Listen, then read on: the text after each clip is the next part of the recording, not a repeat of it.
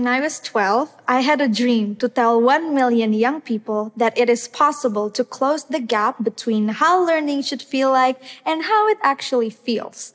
All my friends went to school out of pressure to compete in gaining the highest grades, which leads to depending their self-worth on numbers, normalizing cheating, and hating school.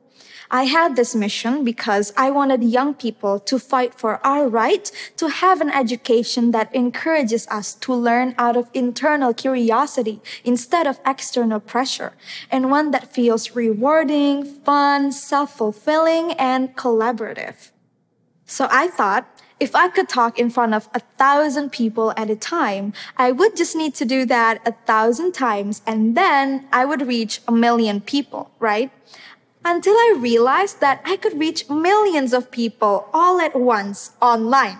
For me, realizing that felt like finding a superpower. That's when I started my journey as an educational content creator and change maker.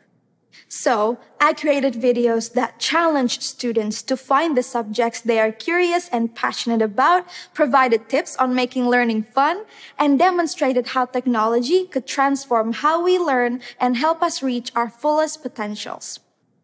Since then, my videos on YouTube have been viewed more than 55 million times.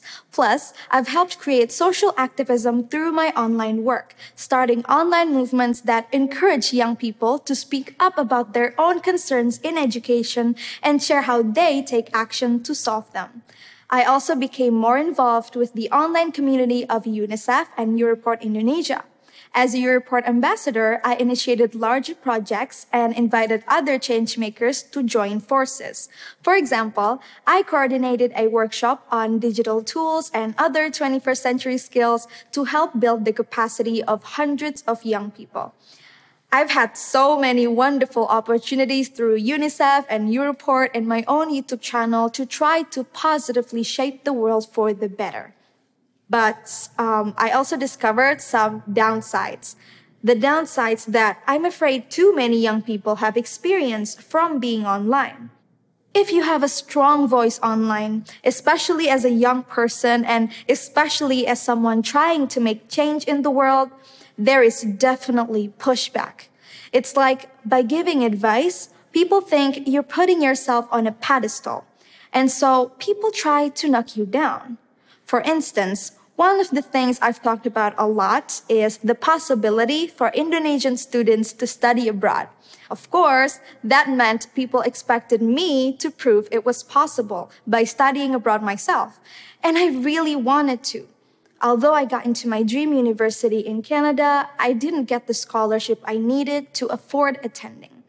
And when people kept posting online saying things like, why are you not in Canada? That's why you shouldn't be dreaming too high. I felt embarrassed and so insecure about myself. Whether you have one follower on social media or one million, you've probably known this feeling. Or maybe you don't post the truth about your life because you're afraid to be judged. I think the first part of the solution comes from within. It starts with self-awareness.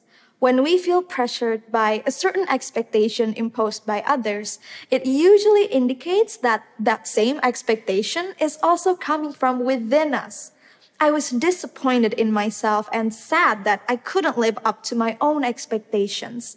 I realized that I expected myself to be an excellent role model who could prove that everything is possible, which is the actual source of why I felt this massive pressure in the first place. The other part we need to work on inside ourselves is self-acceptance, which means embracing our flaws and failures as important parts of what makes us human. Through time, I was able to accept that I am allowed to make mistakes, that the only people who don't fail are the people who don't try. And I was trying to do great things, so of course, I would face some challenges, right? I think if we all find some self-awareness and self-acceptance, then we can adjust. It is so, so important to adjust our expectations to be more aligned and realistic to our own current situation. So instead of expecting myself to prove everything is possible, now I focus more on proving that we can always learn from our failures and use what we've learned to help other people. But let's be clear.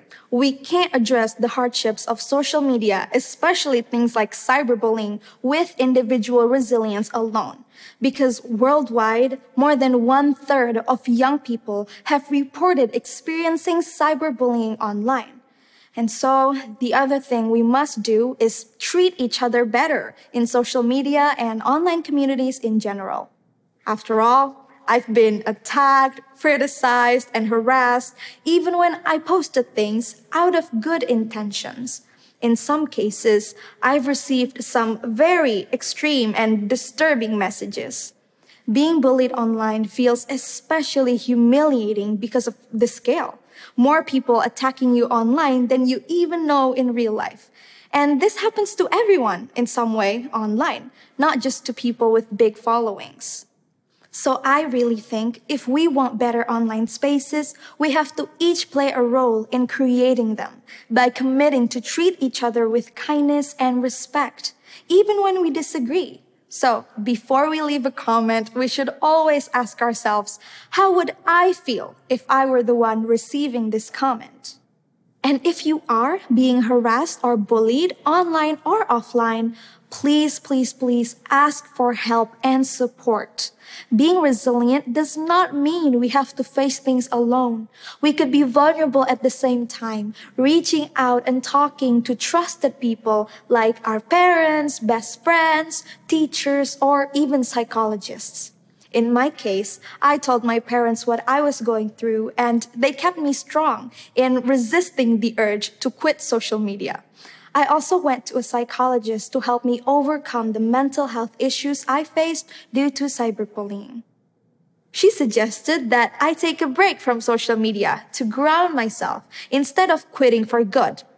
And that was actually great advice. It helped me gain some important perspective. To be sure, there are bigger dynamics at play that require the leadership of social media platforms and the government to make sure we're as safe as possible online, especially in the case of kids. These are complex issues, and while we can work as individuals to be more resilient and as communities to be more kind and careful with each other, systemic problems ultimately need systemic solutions. These technologies are our future, and we need to make sure that future is healthy and safe for us. In the end, for me, when I took a break from social media, it helped me to really reflect on why I do this, why I use online tools to educate and engage my peers. And I realized my motivation used to be extrinsic, wanting people to be helped and be inspired.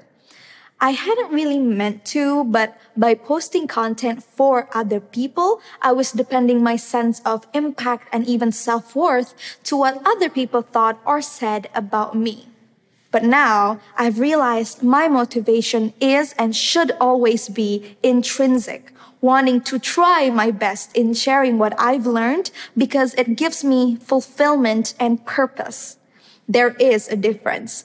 Extrinsic motivations depend on results that are out of our control, while intrinsic motivations depend on things we could do that are under our control. We will be less likely to take external feedback to heart if we do things online out of intrinsic motivations. What we do online and offline, we should do simply because we believe it is the right thing to do. So I have a question for you. What's your personal mission for being on social media? And what will you do to fight for it? I would love to see more young people becoming catalysts of change by harnessing the power of social media. And do so not by sacrificing our mental health, but by being equipped with self-sustaining tools and engaging on platforms that are nurturing and strengthening for individuals and our world. I may not be going to Canada, but I am going to the future, no matter what. Technology is my generation's tool to fight for the future we want to see. It should help us, not hurt us. Thank you.